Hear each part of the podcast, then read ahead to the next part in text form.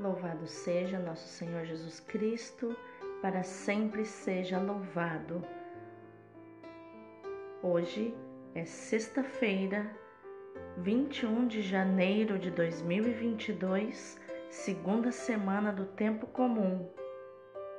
Santa Inês, rogai por nós. A primeira leitura é do primeiro livro de Samuel, capítulo 24 versículos do 3 ao 21. Naqueles dias, Saul tomou consigo três mil homens escolhidos em todo Israel e saiu em busca de Davi e de seus homens, até os rochedos das cabras monteses. E chegou aos currais de ovelhas que encontrou no caminho. Havia ali uma gruta onde Saul entrou para satisfazer suas necessidades. Davi e seus homens achavam-se no fundo da gruta, e os homens de Davi disseram-lhe: Este certamente é o dia do qual o Senhor te falou. Eu te entregarei o teu inimigo, para que faças dele o que quiseres.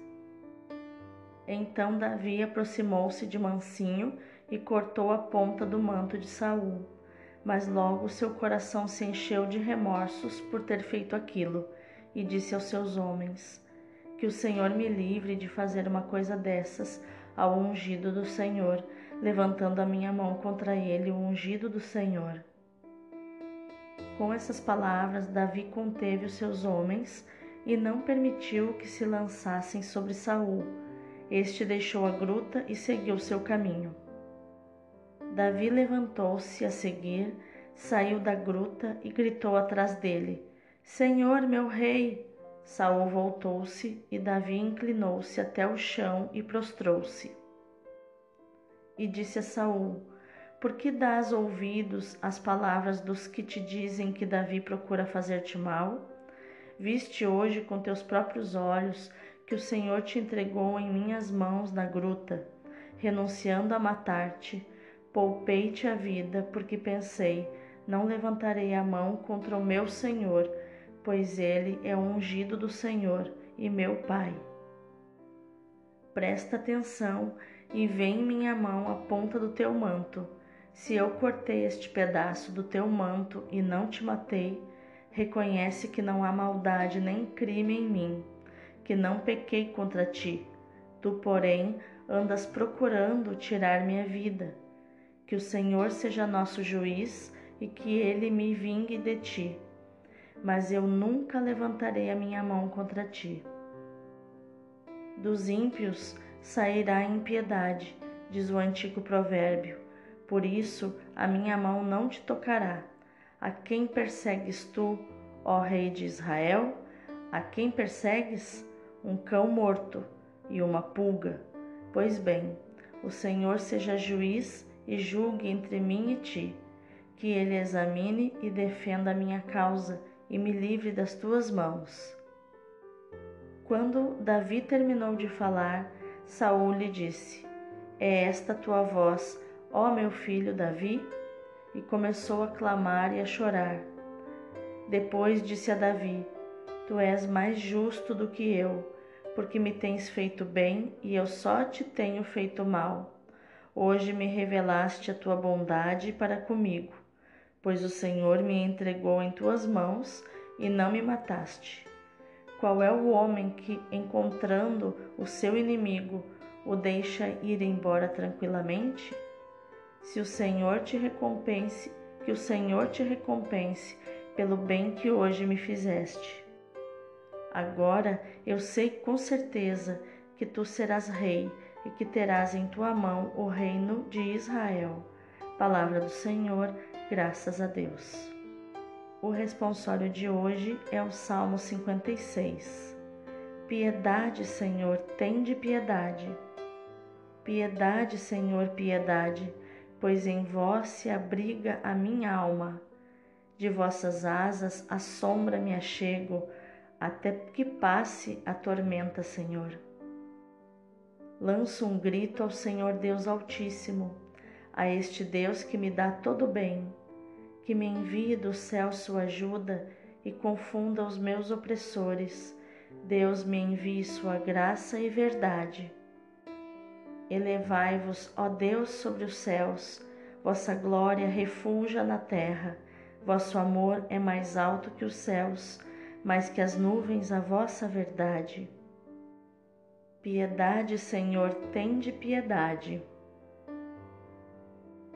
O evangelho de hoje é Marcos 3, do 13 ao 19. Naquele tempo, Jesus subiu ao monte e chamou os que ele quis, e foram até ele. Então Jesus designou doze para que ficassem com ele e para enviá-los a pregar com autoridade para expulsar os demônios. Designou, pois, os doze: Simão, a quem deu o nome de Pedro, Tiago e João, filhos de Zebedeu, aos quais deu o nome de Boanerges, que quer dizer filhos do trovão, André, Filipe, Bartolomeu, Mateus, Tomé, Tiago, filho de Alfeu, Tadeu, Simão o cananeu e Judas Iscariotes, aquele que depois o traiu. Palavra da salvação, glória a vós, Senhor. Então, quais os tesouros que nós encontramos nos textos de hoje? À medida que avançamos na leitura do primeiro livro de Samuel, verificamos que a figura de Davi é cada vez mais engrandecida, muitas vezes à custa da de Saul. É certo que também Saul pronuncia belas palavras sobre Davi, é esta tua voz, ó meu filho Davi? E Saul elevou a voz soluçando. E disse a Davi: Tu te portas bem comigo e eu comporto-me mal contigo. Provaste hoje a tua bondade para comigo, pois o Senhor havia me entregado nas tuas mãos e não me mataste. Porém, faltou a Saul dar o último passo, libertar-se do ódio da inveja e da sede de vingança, oferecendo a Davi o abraço da reconciliação. O que faltou a Saul superabundou em Davi. Venceu Golias, triunfou nos campos de batalha e triunfou sobre si mesmo ao controlar a paixão do ódio e da vingança até limites que suscitam comoção e, emo e emocionam Davi estava muito próximo de se tornar rei e poderia se deixar corromper por esse desejo de assumir o trono. Mas ele escolheu fazer diferente, escolheu honrar o rei que ainda estava no trono por permissão de Deus. A nobreza e a magnanimidade de Davi são realmente notáveis. O contraste com Saul fica ainda mais evidente mostrando a justiça do seu afastamento e da eleição do humilde filho de Jessé. Já no evangelho, Jesus forma sua nova família, um grupo de pessoas dispostas a acolhê-lo, embora também elas devam ainda converter-se. Embora nós falemos de família para acentuar a relação pessoal e afetiva que deve existir entre Jesus e a sua célula de discípulos, o grupo apresenta uma valência estrutural mais ampla. São o novo Israel, os fundamentos da futura igreja. Tudo acontece sobre um monte. Os montes são lugares propícios para as revelações de Deus. As grandes decisões de Deus sobre o seu povo foram tomadas sobre os montes. Aqui é Cristo que chama, escolhe e constitui a comunidade. Marcos não diria isto se não acreditasse que Jesus era Deus. O grupo é convocado para ir ter com ele. E conforme o versículo 14 nos diz que, em primeiro lugar, foram convocados para estar com ele, não só ir ter com ele, mas estar com ele o novo povo de Deus se constitui à volta de Jesus, em volta de Jesus, que se apresenta como referência absoluta, assumindo uma função que pertencia à lei. Isso causava escândalo aos judeus. Os discípulos recebem os próprios poderes de Jesus atuando com a força do Evangelho. A vocação implica a missão e está em função dessa missão. Davi, perseguido por Saul, tem oportunidade de se vingar dele, matando-o. Mas respeita sua dignidade e lhe oferece mais uma oportunidade de reconciliação. Deus me guarde de fazer tal coisa ao meu Senhor, o ungido do Senhor. O reconhecimento da dignidade do outro, da dignidade querida por Deus, é a base da reconciliação em, qual, em qualquer conflito. Deus nos dá o mandamento de honrar, né? honrar os nossos pais, honrar os nossos superiores. A Bíblia fala disso. Precisamos fluir em honra, nossa vida precisa fluir em honra. A honra é a base da paz. Davi nos dá também um belo exemplo de fidelidade, cheio de de atualidade, né? Muito atual essa palavra de Davi.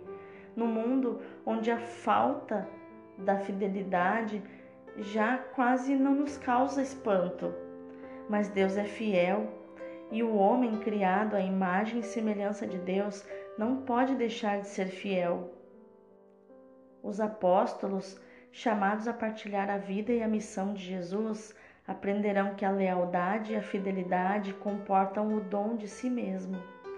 A lealdade e a fidelidade, que antes de serem virtudes cristãs, são virtudes humanas que libertam o ser humano dos caprichos dos seus instintos e das emoções passageiras.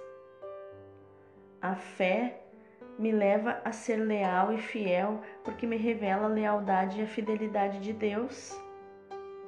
Todo cristão, e particularmente o religioso, deve respeito e lealdade para com seus semelhantes e especialmente para com seus superiores, ainda que nem sempre sejam modelos de virtude. É difícil obedecer aquela pessoa que vejo que erra, se equivoca. É um exercício de humildade de silenciamento, de paciência, de tolerância. A violência, mesmo contra os inimigos,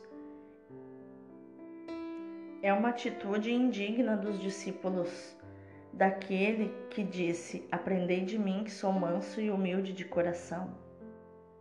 Muito menos digna será quando visar satisfazer a ânsia de domínio, privando os outros da sua liberdade ou instrumentalizando-os para afirmação de si mesmos. É fechar-se no próprio egoísmo sem reconhecer a dignidade humana dos outros e despedaçando a verdadeira relação pessoal. Precisamos ter a consciência de que somos fracos e imperfeitos e incluir a todos, as autoridades civis e religiosas, é, e tratar a todos com respeito e com lealdade. Todos têm direito de pertencer. Vamos orar? Senhor meu Deus, que em Jesus Cristo reconciliaste o mundo contigo, dá-me um coração leal e fiel, um coração disponível e generoso, que faça de mim uma profeta e servidora da reconciliação. Obrigado pelo exemplo de Davi, que, leal e fiel a Saul, que o persegue, lhe oferece um gesto de reconciliação. Gratidão, Senhor, pelo exemplo de Paulo, que, perseguido pelos seus próprios irmãos de raça, testemunha a generosidade de Deus, que também a eles oferece a reconciliação em Cristo. Gratidão, Senhor, sobretudo pelo exemplo de Jesus, que ao morrer pela salvação do mundo, oferece o perdão àqueles que o matam. Faz-me caminhar na mansidão e na humildade, Senhor, conforme o desejo do coração de Jesus, teu filho, para que me torne uma obreira da unidade pela qual rezou e ofereceu a si mesmo na cruz, Pai. Amém. Que no dia de hoje nós possamos meditar e proclamar essa palavra de Mateus 11, 29. Ensina-me, Senhor, a mansidão e a humildade. Deus abençoe o teu dia.